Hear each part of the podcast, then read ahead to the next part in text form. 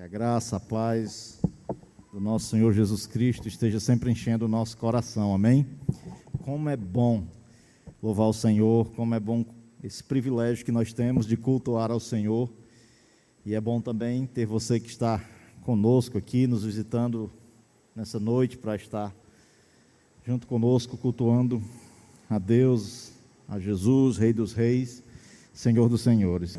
Nós temos tido o privilégio de estar tendo ah, conosco o pastor Israelito. O pastor Israelito é pastor da Igreja Cristã Evangélica Betel, Conjunto Ceará, Fortaleza. Ele está trabalhando com um ministério de homens aqui, apoiando durante cinco meses, uma vez por mês, nós estamos nos reunindo, alguns homens que têm pregado a palavra de Deus aqui na igreja. Nós estamos com esse ministério Pregue a Palavra e ele tem apoiado uh, esse ministério. E hoje ele está aqui novamente, ele vai trazer a palavra do Senhor. É um privilégio ter o Senhor conosco aqui e ore por ele. Ele estará presencialmente conosco, se Deus nos permitir, em dezembro. E naquela ocasião também ele estará pregando no aniversário de 63 anos da nossa igreja. Então nós estamos virando a folhinha do calendário de 62 para 63 anos. Ore pela vida dele e ele estará conosco. 5 de dezembro vai ser o dia que nós estaremos celebrando 63 anos. Eu olho assim para a juventude da igreja e fico assim observando como eles completando 63 anos, essa juventude conosco, com os irmãos mais antigos, mais novos, mas isso é a graça de Deus alcançando vidas nesta cidade através do ministério dessa igreja. Há 63 anos é motivo de celebrarmos isso, e ele estará conosco. Vamos orar por ele. Pai, muito obrigado, Senhor, por sua misericórdia sobre nossas vidas, por sua bondade, especialmente expressa na pessoa do Senhor Jesus Cristo, nosso Salvador, nosso Senhor. E obrigado porque por meio dele temos vida eterna, salvação, mas também o privilégio de termos esse livre acesso ao Senhor. E obrigado, Senhor, também por Sua palavra que revela o Senhor, que revela a pessoa de Cristo para nossas vidas e aquilo que o Senhor quer de nós. Eu lhe agradeço pela vida do pastor Israelito, que vem ministrar a Sua palavra nesta noite. Use o seu servo que o Senhor esteja edificando-nos como igreja e desafiando os nossos corações através da Sua palavra, por meio da vida do seu servo. É o que eu lhe peço e lhe agradeço em nome de Jesus. Amém. Amém. Muito bom, pastor Israelito, ter o Senhor conosco mais uma vez. Muito bem, gente. Muito feliz por estar mais uma vez com, com cada um de vocês. A gente aproveita para estar tá pedindo oração pela nossa saúde. A gente está precisando fazer alguns exames, certo? alguns uh, procedimentos, tá? Vamos fazer cirurgia de catarata no olho esquerdo. Isso deve sair antes de dezembro, né? E a gente espera que tudo corra bem. E quando for no dia 5 de dezembro, pastor Egberto, 5 de dezembro, uh, fazem 39 anos, não, 39 anos, não, 40 anos que eu concluí o curso de bacharel em teologia. Justamente no dia 5 de 5 de dezembro, 40 anos que a gente concluiu o nosso curso de bacharel em teologia, tá bom? E a gente pede que vocês estejam orando para que a gente possa possa correr tudo bem aí nos exames, na cirurgia e que possamos estar bem ali ah, no início de, de dezembro, tá bom? Hoje à noite nós queremos falar para vocês sobre virtudes antioquianas. Próximo ano completo 39 anos de ministério. E eu sou assim um, um apaixonado pela igreja, certo? Eu espero que o noivo dela, que é Jesus Cristo, né, não ache ruim, não fique com, com ciúme. Mas eu sou um apaixonado por foi igreja. A igreja é a instituição que Deus colocou aqui na terra para levar a mensagem de boas novas de salvação aos perdidos. A esperança não está num sistema político, a esperança não está no, no melhor relacionamento entre, entre os seres humanos, a esperança não está nos países poderosos e ricos olharem para os, os países mais pobres e com grandes dificuldades, mas a esperança está no Evangelho de Cristo e a igreja, a responsável por estar levando esse Evangelho a todas as pessoas. Desde os meus cinco anos de idade, que eu frequento a igreja, desde os cinco anos, eu comecei a ser levado para a Igreja Evangélica Congregacional em Caruaru. No ano de 1900, aliás, fez minha decisão por Cristo, me batizei, e no ano de 1977 eu fui chamado para o ministério. Em 1978 eu estava iniciando, março de 78, eu estava iniciando meu, o meu curso em um seminário interno. Nós estávamos ali para só para estudar, de segunda a sexta, pela manhã. Aliás, segunda não, pela manhã, de terça a sexta, e às vezes no sábado. Todas as noites, de segunda a sexta, aí sim, segunda a sexta, nós tínhamos uma banca de estudo obrigatória, de 7 às 10, né? 19 às 22. E no ano de 1978, quatro anos depois, justamente no dia 5 de dezembro né, de 1978, aliás, 81, né? 78 eu comecei. 5 de dezembro de 81, a gente estava concluindo o nosso seminário. Em janeiro de 1982, eu chegava aqui em Fortaleza, né, no Ceará. Fui ordenado ao ministério em setembro daquele mesmo ano. Pastoreamos aquela igreja durante 15 anos. 15 anos.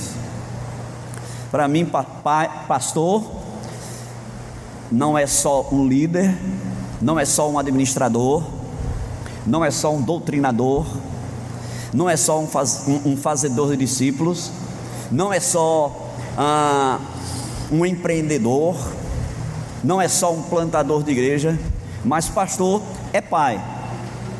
E eu fui aprendendo isso ao longo desses 15 anos, porque eu não fui formado desse jeito. Eu fui formado para assumir uma igreja e com quatro anos ir para outra igreja. Mais quatro e para outra igreja. Mas eu fui percebendo que ser pastor é pai. Meu segundo ministério foi junto à igreja cristã, é junto à igreja cristã evangélica Betel, ali no Conjunto Ceará.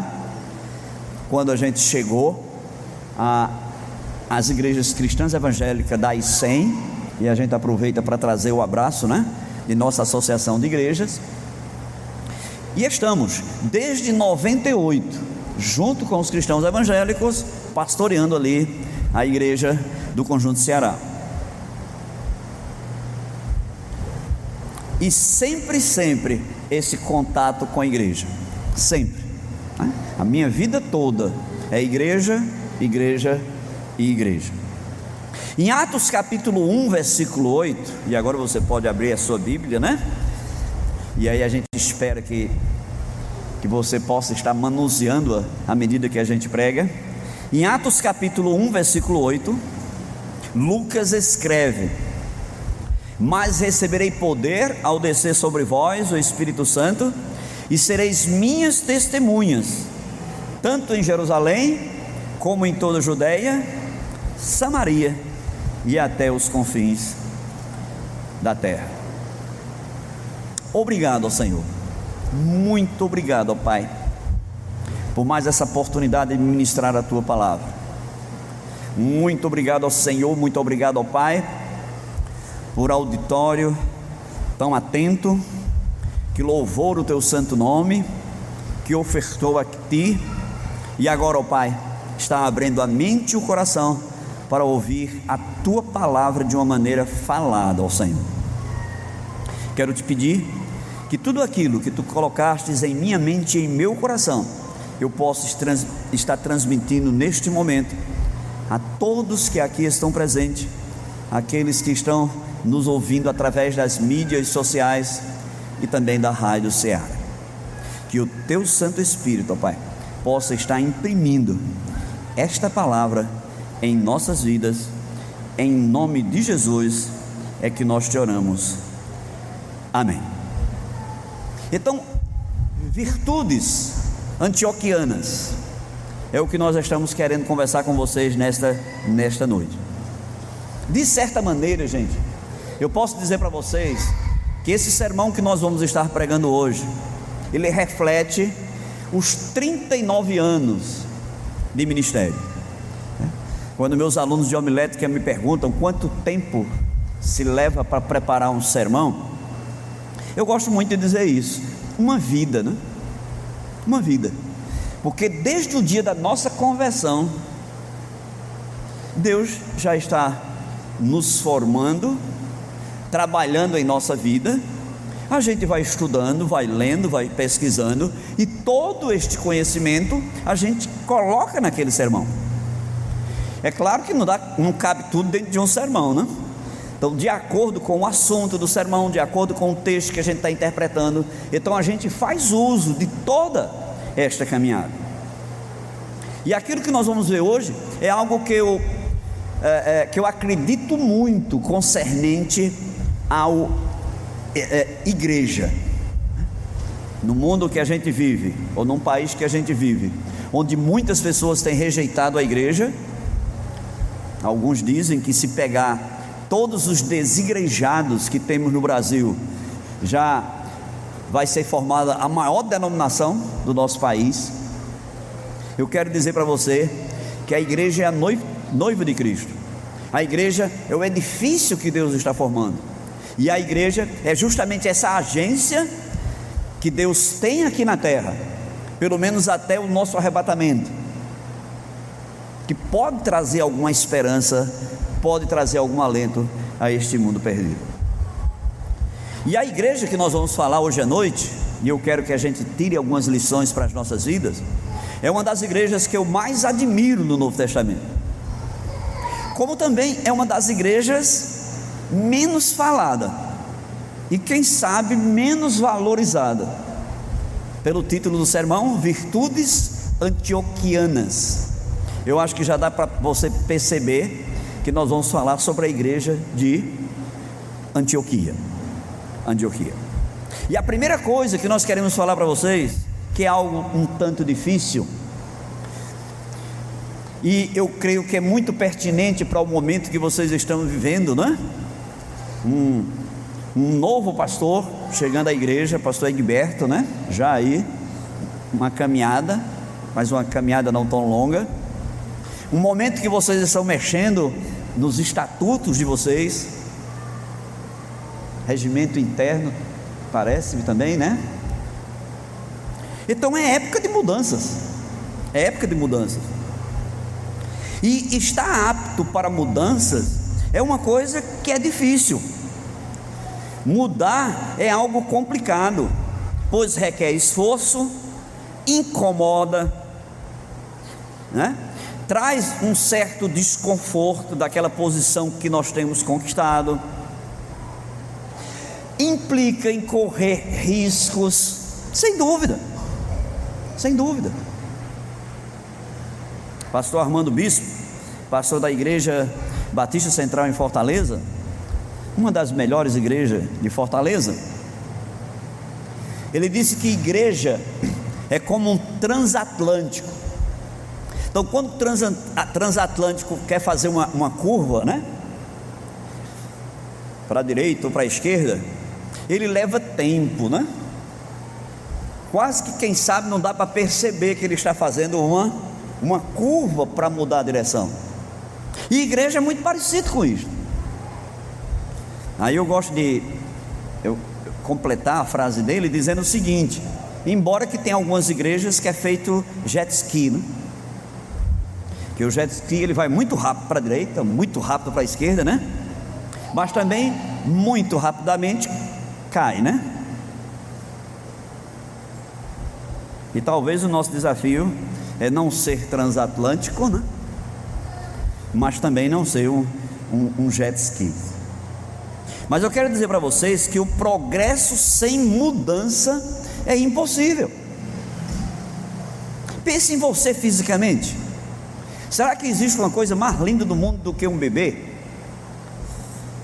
Será que existe uma coisa mais linda do que crianças? existe. O meu pai aqui do Ceará, o presbítero Wilson, ele gostava de dizer que as duas coisas mais lindas do mundo eram as flores e as crianças. E eu acho que ele, que ele estava certo. Mas se aquela criança não crescer, se aquela criança não mudar, alguma coisa está errada. Então a mudança faz parte natural do ser humano. E como as instituições, elas são formadas por seres humanos, as mudanças também fazem parte. Não vou dizer o nome da igreja, mas eu assisti uma, um culto de uma igreja em Fortaleza, que eu estive nela, não é que eu estive nela há 40 anos atrás, não é?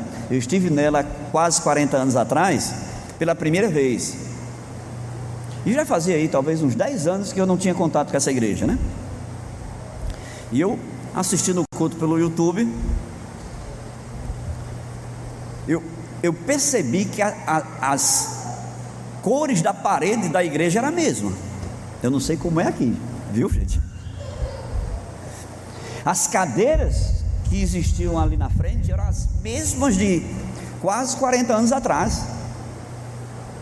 O púlpito era o mesmo a liturgia era a mesma. E eu fiquei pensando assim: meu Deus, será que esse povo ficou preso, não é? Preso. Será que não houve mudança, não houve progresso? Então, ter essa predisposição para a mudança e para o novo, gente, não é coisa fácil, mas é necessário. E eu quero que você abra a palavra de Deus em Atos, ela já está aberta aí, né? E a gente vai ver alguns versículos. Atos capítulo 11, versículo 20 e 21. Aquele grupo de pessoas em Antioquia, gente, eles creram no Evangelho de Cristo sem dificuldade. A palavra de Deus diz: alguns deles, porém, que creram Aliás, alguns deles, porém, que eram de Chipre e de Cirene e que foram até Antioquia, é Atos capítulo 11, versículo 20 e 21. Foram até Antioquia, falavam também aos gregos, anunciando o evangelho do Senhor Jesus, e a mão do Senhor era com eles. E muitos crendo se converteram ao Senhor. Então, quando a evangelização chegou em Antioquia, quando o evangelho de Cristo chegou em Antioquia, quando essa mensagem de esperança chegou em Antioquia, como eu falei, não precisou de, de muita coisa, não, gente. Não precisou de estratégias, né? É, é, planos mirabolantes de, de missões. Não nos é narrado nenhuma perseguição à igreja de Antioquia. Aliás, a cidade da Antioquia reagindo ao Evangelho, não é? Não houve resistência a Bíblia não fala nada disso. Não houve oposição. Parece até que aquele povo já estava pronto para ouvir o Evangelho de Cristo e aceitar. Então, era uma, era uma cidade, os cidadãos antioquianos, eram, eram cidadãos que de uma certa maneira já estavam predispostos a mudanças. Então, quando aquela verdade chegou, e claro, gente, nós estamos falando aqui de uma perspectiva humana, não é? Nós sabemos que o Espírito Santo foi indo na frente, foi convencendo do pecado, da justiça e do juízo, e as pessoas foram se convertendo, claro. Mas em quantas e quantas outras cidades que quando o Evangelho chegou, já houve perseguição, né? Já houve oposição. Na igreja de Antioquia, não. A igreja de Antioquia, ela recebeu, recebeu muito bem a palavra do Senhor. É interessante também porque em Atos capítulo 11, versículo 23 e 24, vá acompanhando aí, a palavra diz: Tendo ele, é Barnabé, né? Chegado e vendo a graça de Deus, alegrou-se e exortava a todos a que com firmeza de coração permanecessem no Senhor, porque era homem bom e cheio do Espírito Santo e de fé. E muita gente se uniu ao Senhor. Eu creio que aquelas pessoas que têm contato com a palavra de Deus devem lembrar que houve o dia de Pentecoste, muitas pessoas se converteram em Jerusalém, né? e começa a acontecer a vivência do, do cristianismo ali em Jerusalém. Tudo muito bem, tudo muito bonito. Alguns acham até que Jerusalém é que é a igreja modelo né, para a gente seguir. Quando vai chegando no capítulo 8, há uma grande perseguição, todos são dispersos, exceto os apóstolos. E esse pessoal que sai, sai pregando o evangelho. E esse evangelho chega em Antioquia, eu já falei aqui. E a igreja de Jerusalém fica sabendo, né? Olha, tem um grupo lá em Antioquia que parece que se converteu. Eles estão pregando a mesma mensagem da gente, eles estão cantando os mesmos hinos. Será que eles são crentes mesmo? E aí pega um Barnabé e diz: Barnabé, vai lá, dá um pulinho em Antioquia para ver se aquele grupo é de crente mesmo, né? E é muito interessante, porque o texto quando, quando que, que, está registrado por Lucas diz que quando Barnabé chegou em Antioquia, então ele viu que a, a igreja tinha uma imponente torre.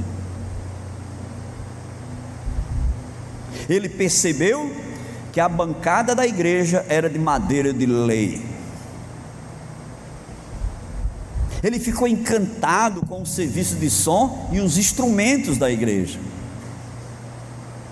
Ele ficou impressionado com as roupas decorosas que tanto os homens quanto as mulheres usavam.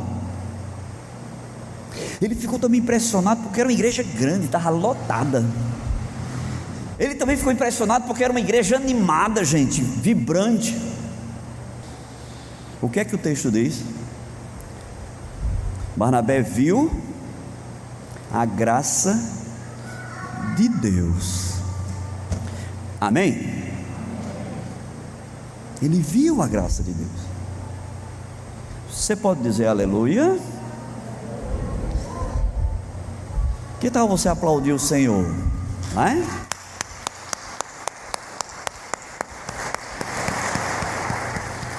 Então eu preciso, gente, quando eu chegar, aí, eh, chegar em Fortaleza e alguém perguntar, e aí, pastor, como é que foi o culto lá na igreja de Nova Rússia? Eu preciso dizer que eu vi a graça de Deus na vida de vocês. Mas normalmente a gente diz, rapaz, a igreja estava lotada. Pense no equipamento de som. E o pessoal do louvor. Aquela menina de violão é um gênio. Eu nem prusso a brasa para a sardinha dos pastores, né? Barnabé viu a graça de Deus naquele povo. E é interessante que quando Barnabé chegou ali, gente, ele nem voltou mais para Jerusalém. Se o Chico Crente continuar me tratando desse jeito e vocês, eu acho que eu não vou mais nem voltar para Fortaleza, viu? Eu vou mandar o pessoal de lá vir para cá. Porque o povo para tratar a gente bem, viu? Muito obrigado, gente. Eu só vou citar o nome do Chico Crente hoje porque a gente chegou vai para lá, né? E aí sai e volta, sai e volta, sai e volta. E amanhã quando a gente sair vai ser de lá também. Que maravilha de tratamento.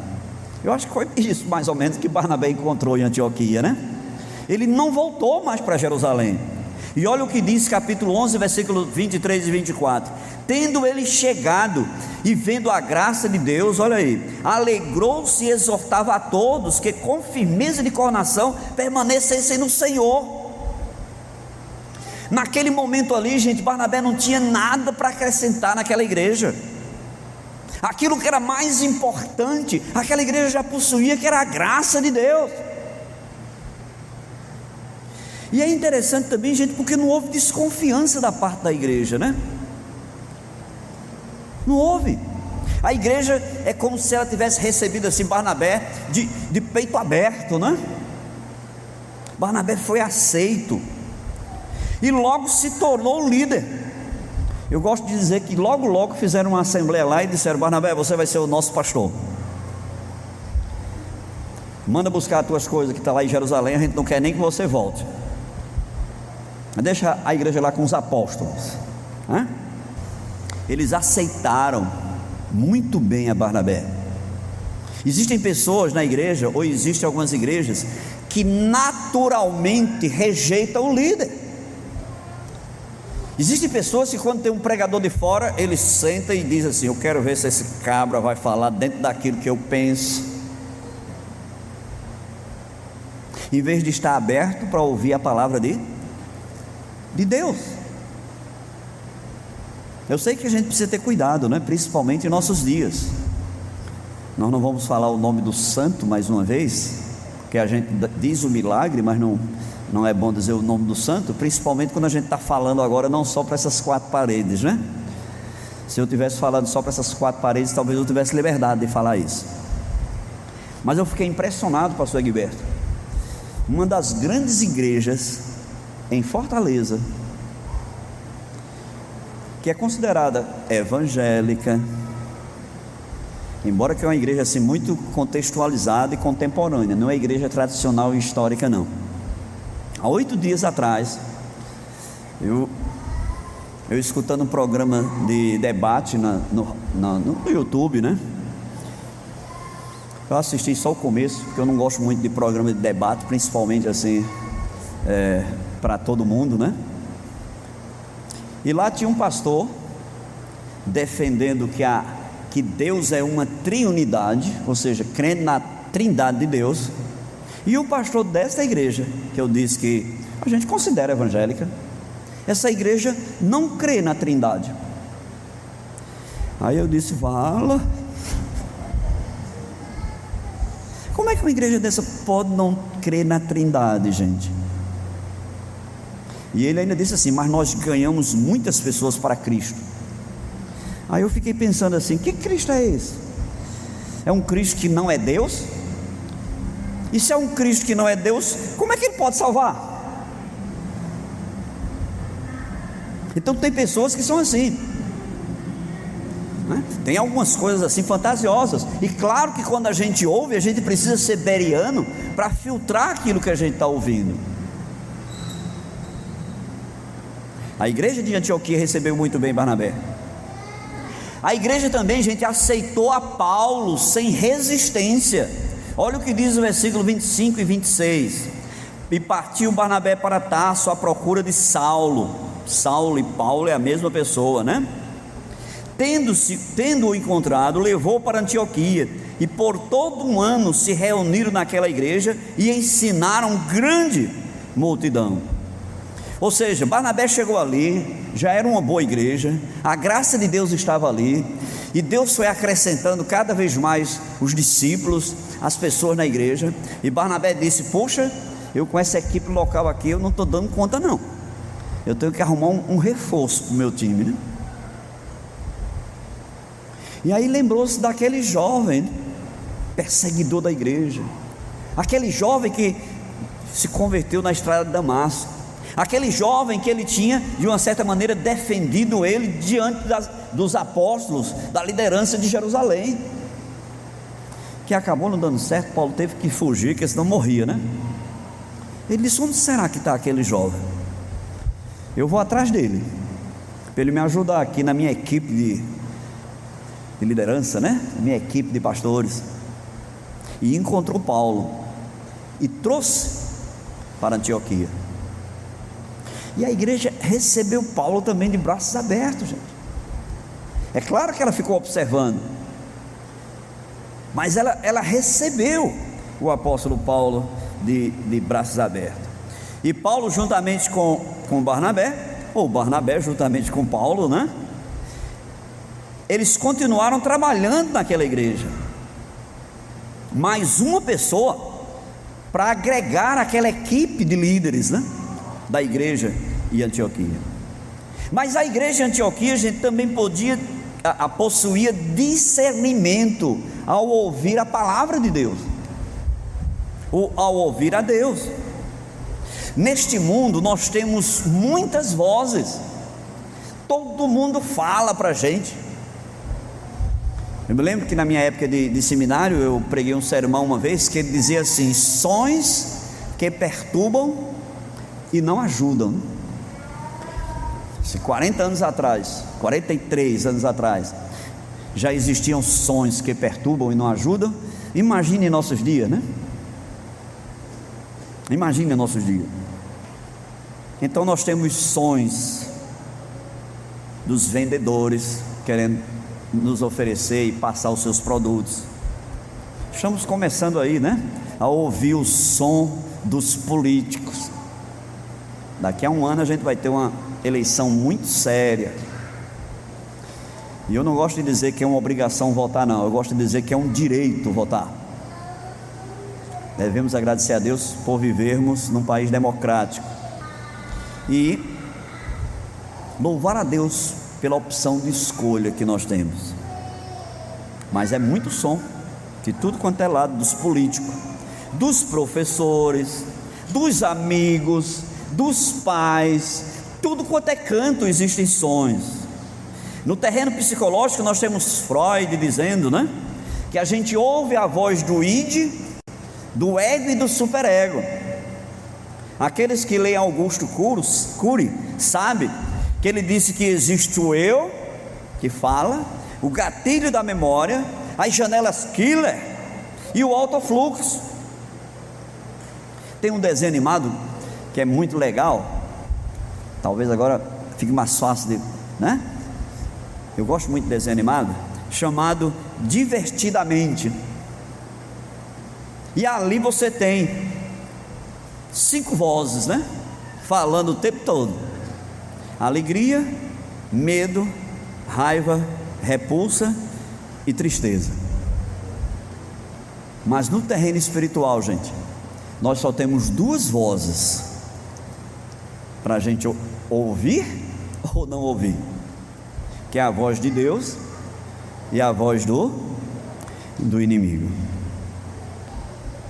E a gente precisa ter muito cuidado com isso, porque dependendo daquilo que a gente está ouvindo, é onde a gente vai estar passando a nossa eternidade.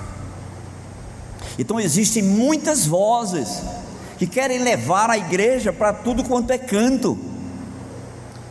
Principalmente nos nossos dias, que você durante a semana pode assistir cultos em várias e várias igrejas, ouvir N pregadores. Ontem à noite mesmo, os jovens estavam assistindo ali o pastor Augusto Nicodemos, né? Bom pregador. Mas se você começar a ouvir Augusto Nicodemos de manhã, de tarde, de noite, segunda, terça, quarta, quinta e sexta, sábado e domingo, aí é complicado. Porque o seu pastor é o pastor Egberto, né? Pastor Egberto. Então nós temos essa liberdade de ouvir qualquer pastor do Brasil e até do mundo. E claro que isso influencia nas igrejas.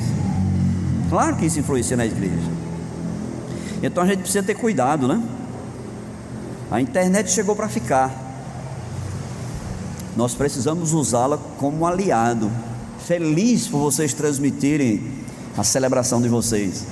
Feliz pela Rádio Seara, que eu tive a oportunidade de conhecer presencialmente ontem de manhã, né? Fiquei encantado. Que Deus continue abençoando pastor Timóteo essa rádio. E a igreja de Antioquia, ela tinha essa facilidade de ouvir a voz de Deus. Olha o que diz Atos capítulo 11, versículos 28 e 29. E acrescentando-se, aliás, e apresentando-se um deles, Atos 11, 28 e 29.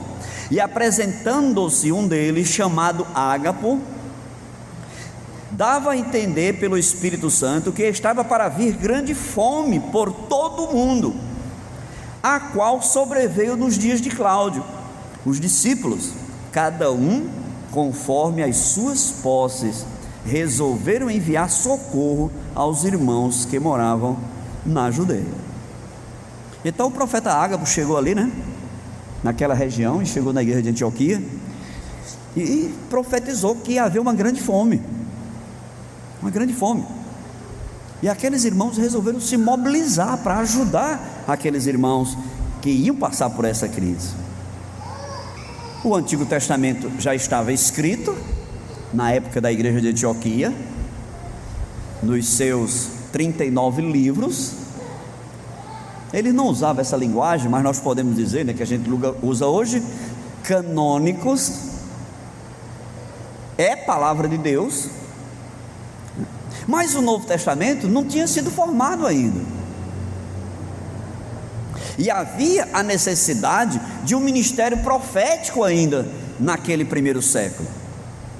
Então existiam profetas na igreja do primeiro século. Mas a, a, a, igreja de Antioquia, como eu disse, ele aceitava, era, era, era ouvinte, né? É, é, não tinha dificuldade com mudanças, e, e, e aí eles percebem que é Deus realmente falando através daquele profeta. 2 Coríntios capítulo 8, versículo 1. Aqueles irmãos que têm dificuldade com celular na Bíblia, me perdoe, viu? Mas eu, eu uso o celular por causa da minha visão, fica mais fácil. Embora que eu estou achando tão legal que eu acho que quando eu começar a enxergar direito, eu vou continuar usando a Bíblia no celular, tá? Então, 2 Coríntios capítulo 8, versículo 1. O apóstolo Paulo diz: Eu acho que eu peguei esse texto errado. Eu me preocupei tanto se a Bíblia era digital ou analógica que acabei, parece que digitando o número errado aqui. Deixa eu ver se eu encontro, tá? Em 1 Coríntios. Se eu não encontrar, eu vou só citar. E depois a gente. Então, para que a gente não fique gastando tempo aqui procurando, procurando, procurando, gente. O fato, vocês sabem e conhecem a palavra de Deus, vocês sabem que houve um grande movimento da, das igrejas da Macedônia. E entre essas igrejas estava a igreja de Antioquia. Ou seja, ela ouviu o profeta, a profecia que estava para acontecer, e ela socorreu aqueles, aqueles irmãos. Outra coisa interessante acontece em Atos capítulo 13, versículos 1 e 2. Atos 13, 1 e 2. É um dos textos mais fortes, creio eu, do Novo Testamento. Lucas registra Havia na igreja de Antioquia profetas e mestres. É interessante, né? Profetas, está vendo na igreja de Antioquia? E mestres. E eu fico pensando, pastor Egberto, onde foi que esses mestres estudaram, né? Qual era o seminário, a faculdade que existia daquela época para eles serem chamados de, de mestres? Mas o fato é que Lucas diz que havia profetas e mestres.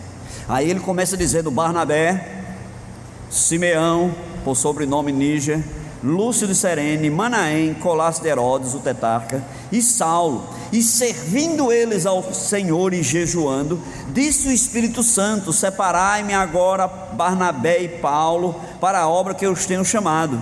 Então, jejuando e orando, e impondo sobre ele as mãos, os despediram. Então, gente, institucionalmente, a igreja de Antioquia foi a primeira a realizar a primeira viagem missionária. Falei isso para a minha turma ontem à tarde, né? E de uma maneira geral, os, os evangélicos não aceitam muito isso, né? Mas o Espírito Santo falou, não foi a igreja de Jerusalém, não foi a igreja de Tessalônica, não foi a igreja de Bereia, foi a igreja de Antioquia. Não falou a Barnabé, não falou a Paulo, não falou a Pedro, não falou a João, falou a igreja de Antioquia. Isso para nós que temos um sistema de governo congregacional é fantástico, né? É fantástico. Deus fala, gente, através da igreja. Da igreja.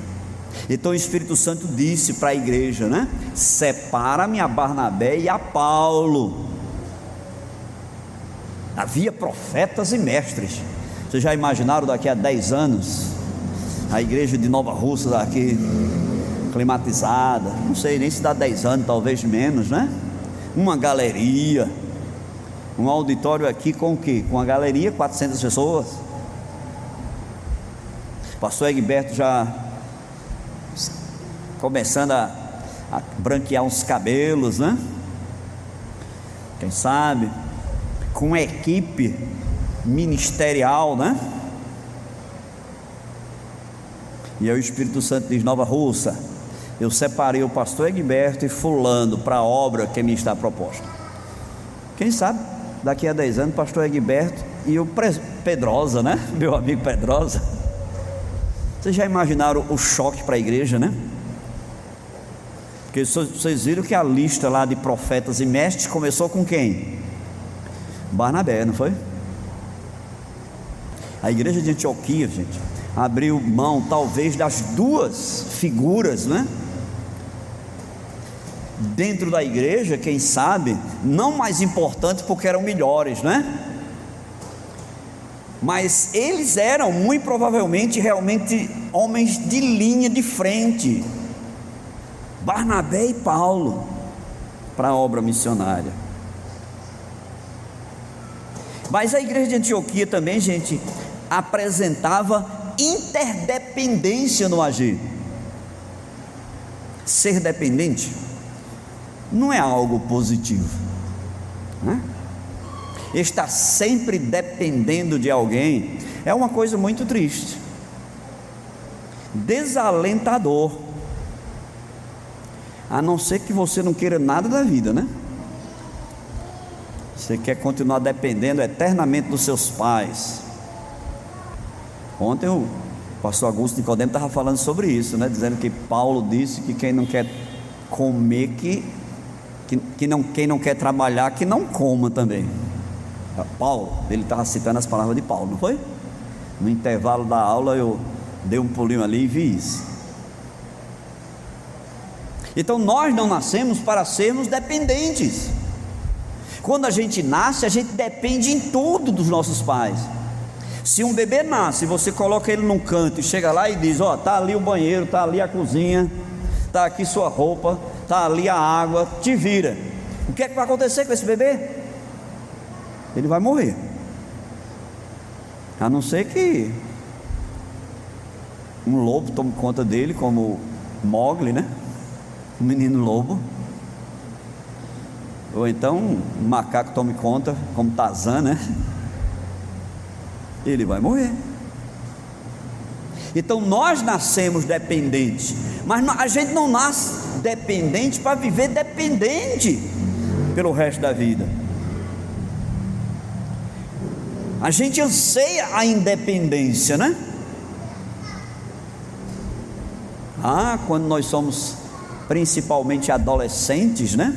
Hoje talvez até criança, já começa a pensar assim: eu não a, não vejo a hora de, de ser independente, de me livrar do meu pai e da minha mãe. Não vejo a hora de fazer o que eu quero. Tem gente que diz: Oh meu Deus, eu vou completar 50 anos e não completo 18. Ah, se você soubesse que quanto mais velho a gente fica, mais dependente a gente fica dos outros, você não ia se apressar tanto para querer envelhecer, né? crescer. E a gente associa muito isso, né? Olha, quem é que é independente? Independente é aquela pessoa que já anda com as suas próprias pernas. Independente é aquela pessoa que estudou, aquela pessoa que trabalha, aquela pessoa que encontrou um cônjuge, casou, tem filhos, já mora lá na sua casa, né? Ele é uma pessoa independente, tem sua casa, seu carro, sei lá mais o que. Que bom, que coisa boa, ele chegou lá. E é interessante como a gente associa, gente, independência à maturidade. Poxa, fulano de tal é muito maduro, porque ele tem a mulher dele, tem os filhos, tem a casa, tem o carro, ele não precisa de ninguém. Então ele é uma pessoa madura, uma pessoa equilibrada, um vencedor. Mas eu quero dizer, gente, que existe uma, uma outra palavra chamada interdependência. E eu sou maduro, e você é maduro. Não quando você passa da dependência para independência, mas quando você chega na interdependência. Você começa a entender, gente, que não existe professor se não tiver o aluno. Não existe o líder se não tiver o liderado. Não existe o pastor se não tiver as ovelhas. Aí a gente começa a amadurecer. E a igreja de Antioquia também traz lições muito interessantes quanto a essa questão de, de, de interdependência. Olha o que diz capítulo 15 de Atos, versículo 1 e 2. Primeira parte do versículo 2. Alguns indivíduos, naquela época já existiam alguns indivíduos, né? Talvez você conheça alguns indivíduos, né? Alguns indivíduos que desceram da Judéia ensinavam a seus irmãos: se não vos circuncidares, segundo o costume de Moisés, não podeis ser salvos. Tendo havido da parte de Paulo e Barnabé, meus alunos aí do sábado, olha a ordem aí, né? Paulo e Barnabé agora. Contenda e não pequena discussão com eles e resolveram. Olha, gente, quem foi que resolveu, né? Foi Paulo que resolveu. Foi Barnabé que resolveu. Foi Ninja. Será que foi algum daqueles profetas ou mestres? Lucas não diz, diz que simplesmente resolveram. Alguém, ou o próprio Barnabé, ou o próprio Paulo, não sei, tomou a, inici a, a iniciativa, juntou o pessoal, né? E a igreja, gente, resolveu, né? Eles resolveram. Resolveram o que, gente? Enviar Paulo e Barnabé, junto com outros, mais uma, algumas pessoas, até Jerusalém. O que é estava acontecendo, gente? As pessoas começaram, ou esses indivíduos começaram a perturbar a paz da igreja de Antioquia, da Cilícia, acho que da Síria também é citado. Eles começaram a, sei lá, eu vou colocar uma linguagem hipotética, viu gente? Eles começaram a olhar para as coisas, né? E não para a graça de Deus, como, como Barnabé viu. E no caso aqui, era bem mais sério, mas bem mais sério do que isto. Porque eles estavam querendo entrar com, com a questão judaizante, né? Era salvação em Cristo, mas a lei também. A guarda do sábado, a guarda. E, e ia por aí. E a igreja resolveu, né? Vai Barnabé e Paulo conversar com a igreja em Jerusalém, né?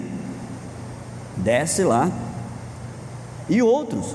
A igreja, né? Eles resolveram. Olha o que diz a segunda parte do versículo 2: Resolveram que, que estes dois e alguns outros dentre eles subissem a Jerusalém aos apóstolos e presbíteros com respeito a esta questão. O que era que a igreja de Antioquia tinha com a igreja de, de Jerusalém, gente? Para que a igreja de Antioquia consultar a igreja de Jerusalém sobre alguma coisa. Nós não cremos na autonomia da igreja? Eu vejo aqui, gente, interdependência eclesiástica, né? Ou seja, como igreja, nós não devemos ser uma ilha que não temos contato com ninguém. Como igreja, a gente não deve achar que nós somos donos da verdade e o restante, ai. Uma interdependência eclesiástica. A igreja não é uma ilha isolada, gente. Como é gostoso quando a gente recebe um pastor que vem de fora, né, para conversar com a gente, para trazer a palavra, para ensinar alguma coisa. É claro que a gente não deve viver disso, viu? Eu falei para vocês aí sobre a pregação do pastor Augusto de Codemos ontem na mocidade, né? Beleza. Mas se quando for em dezembro eu chegar aqui, vocês estiverem ouvindo de novo Augusto de Codemos, eu vou fazer hum, hum. Nada contra o, o reverendo, viu gente? Pelo amor de Deus. Ou seja, existe, gente, uma interdependência entre igrejas. A Igreja Cristã Evangélica do Conjunto Ceará precisa de vocês. E vocês também precisam da Igreja do Conjunto Ceará. Eu espero que vocês estejam percebendo a diferença de dependência, independência e interdependência. O versículo 22 e 23, seguindo aí o texto, diz assim: Então pareceu bem aos apóstolos e presbíteros, isso também é muito importante, não é? O pastor Egberto tem trabalhado isso com vocês, né? Os presbíteros da igreja, não é isso? Apóstolos e presbíteros. Onde era que estava o líder do louvor? Ensaiando louvor, né? Apóstolo e presbíteros. Onde é que estava o tesoureiro da igreja? cuidando lá das contas da igreja, preparando o balanço e pagando né, as contas. Onde era estava o secretário da igreja? Preparando lá as atas dele, que já estava chegando à assembleia, ele precisava dar conta. Onde é que estavam os diáconos da igreja? Cuidando da ação social da igreja. É interessante esse apóstolo e presbítero. E continua, né? Deixa eu pegar aqui com toda a igreja, ou seja, apóstolos e presbíteros, com toda a igreja, isso em Jerusalém, né? Tendo elegido homens dentre eles, enviá-los juntamente com Paulo e Barnabé a Antioquia, foram Judas, chamado Barsabás, e Silas, homens notáveis entre os irmãos. Ou seja, não era qualquer um, não, né? Eram homens cheios do Espírito Santo, homens que, que serviam a Deus homens que tinham caráter cristão, homens notáveis, né? Paulo, o tradutor da Bíblia diz aí. Escrevendo por mão deles os irmãos, tanto os apóstolos como os presbíteros, aos, aos irmãos entre os gentios de Antioquia, Síria e Cilícia, saudações. Ou seja, aquilo que aconteceu lá em Antioquia, gente, que eles resolveram, né? A igreja resolveu, junto com a sua liderança. Agora acontece aqui em Jerusalém.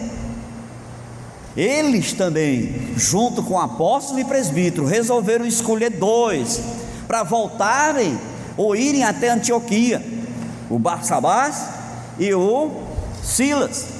Olha, vocês vão aí com Paulo, com Barnabé e com esse pessoal que veio, e vão até aquela igreja, ou aquelas igrejas da região, e digam que, que a nossa sugestão, né? A nossa orientação quanto a essa questão judaica é esta. E aqueles que têm contato com a palavra de Deus também sabem quais foram as três, acho que três ou quatro recomendações só, né, que eles passaram. E olha o que diz o versículo 28: Pois pareceu bem ao Espírito Santo e a nós não vos impor maior encargos além dessas coisas essenciais. Eita, que a gente, como líder, gosta de botar encargo nas costas dos outros, né? Fardo nas costas dos outros. Os judeus eram mestres nisso. Botava fardos, né? Os fariseus, jogava fardos nas costas das pessoas. Existem coisas que são essenciais, existem coisas que são inegociáveis. Trindade, como eu falei aqui, né? Não dá para abrir mão da Trindade. Essa igreja, por maior que seja, essa igreja, por mais rica que seja, quando eu digo essa, é aquela que eu estou falando, não é isso? Vocês estão lembrados, né? Essa igreja, por mais progresso que tenha estatisticamente, essa igreja, por mais que ela ache que está ganhando pessoas para Cristo, ela está se iludindo e iludindo aqueles que seguem. E nós precisamos ter cuidado com essas igrejas grandes, né? Esses mega templos. Não sei como é que está aqui em Nova Russas, né? Mas Fortaleza está cheio de igrejas grandes. Tem uma igreja lá que o pessoal disse que o pastor dela foi meu aluno. Eu digo, será que foi, né? Eu acho que qualquer dia desse eu vou lá para ver. E se ele for crente mesmo, quem sabe que ele não, não investe no nosso campo missionário, né? Já que a igreja é tão grande e tão rica. Deixa me repetir esse versículo 28, gente. Pois pareceu bem ao Espírito Santo e a nós não vos impor não vos impor maior encargo além dessas coisas essenciais. Agora preste atenção. Ao sermos uma igreja como Deus quer que a gente seja, ou como Deus quer que sejamos, cumpriremos o ID de Jesus Cristo. Você lembra que eu comecei com Atos capítulo 1, versículo 8? Mas receberei poder ao descer sobre vós o Espírito Santo, e serei minhas testemunhas, tanto em Jerusalém, como em toda a Judéia, Samaria e até o confim da terra. Que igreja maravilhosa, né? Que igreja fantástica, essa de Antioquia. Também, tendo como pastor Barnabé, né? É até covardia, sabe? É até covardia. O Novo Testamento está cheio de igrejas fortes e igrejas fracas. Não existe uma igreja perfeita, mas sem dúvida nenhuma, existiam virtudes na igreja de Antioquia que a gente precisa seguir. Que a igreja cristã evangélica Betel, ali no conjunto Ceará, que a igreja cristã evangélica em Nova Russas, que o pastor Israelita Almeida ali, na capital do Ceará, que o pastor Egberto aqui em Nova Russa, possa realmente cultivar algumas dessas virtudes antioquianas. Que Deus, pois, nos abençoe. Amém.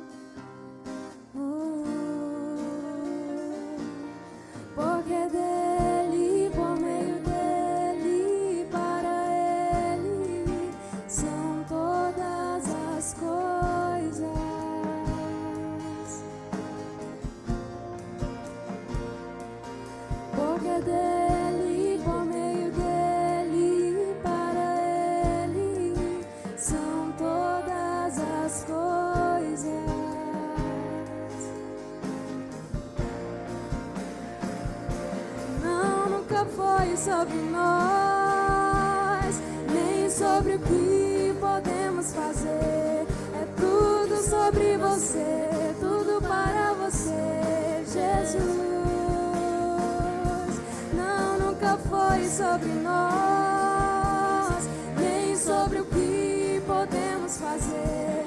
É tudo sobre você,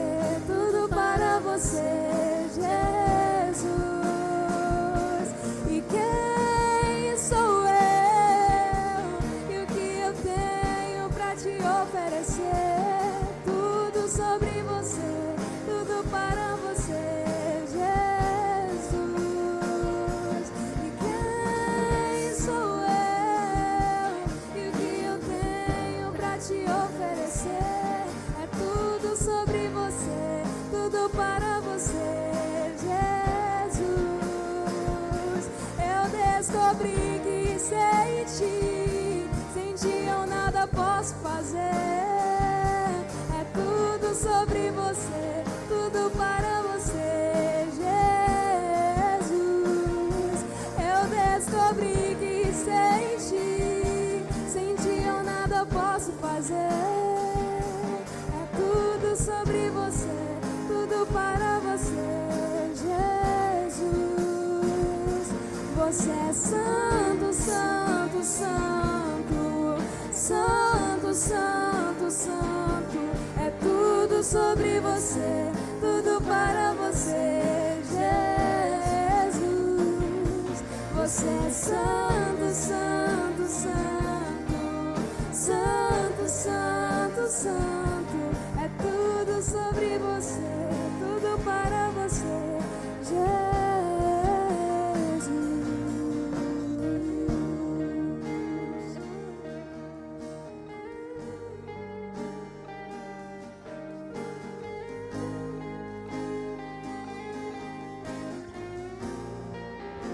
igreja canta.